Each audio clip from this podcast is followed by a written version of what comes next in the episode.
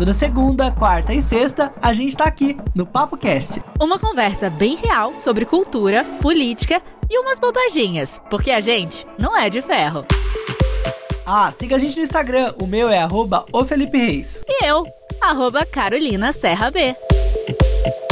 O Papo Cast tá em clima de festas de fim de ano, porque a gente tá nessa correria sempre, e a gente deu uma pausa, né, cara? Olha, por aqui tem até criança gritando no fundo, não tô na minha casa, vim aqui pra casa da minha sogra. Olha, esse fim de ano foi uma loucura.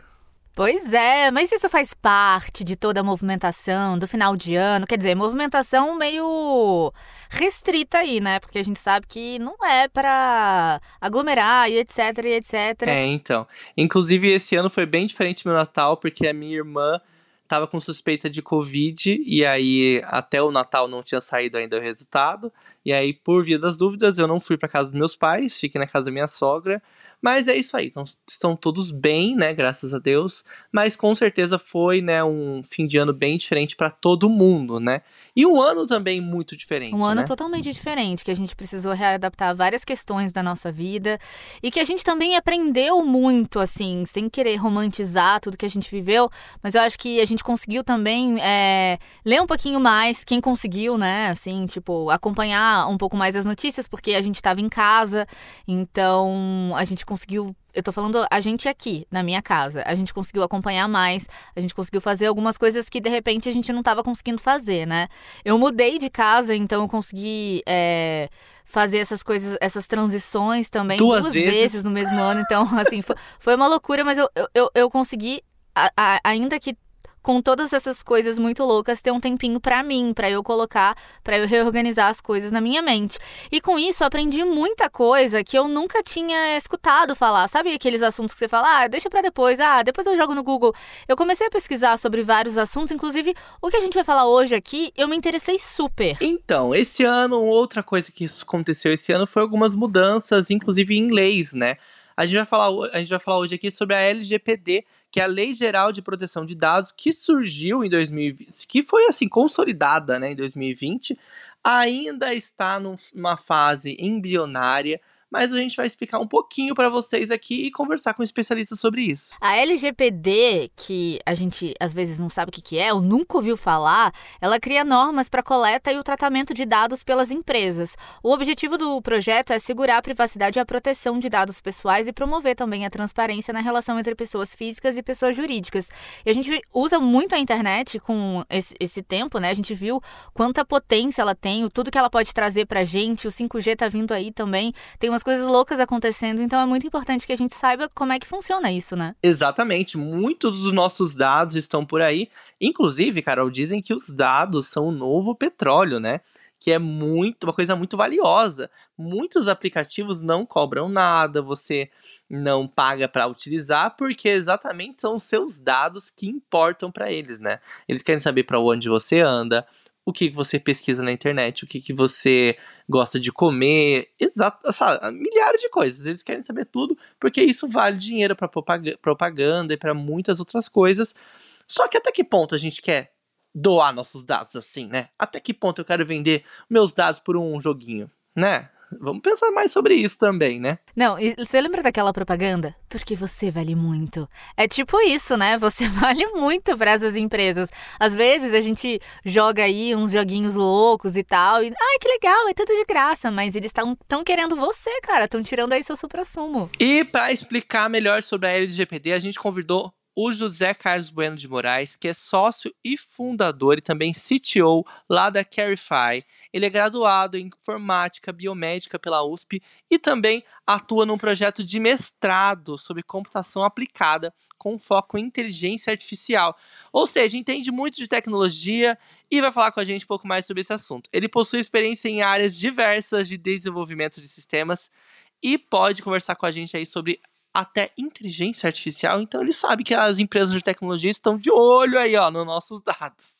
Bom, quero já então dar boas-vindas aqui para o José Carlos Bueno de Moraes. Seja muito bem-vindo ao Popcast. Olá, Carol. Olá, Felipe. Primeiramente, gostaria de agradecer pelo convite e que bom estar aqui no Popcast. Explica pra gente como é essa Lei Geral de Proteção de Dados. Explica sobre a lei para quem está ouvindo a gente e para a gente entender um pouco melhor.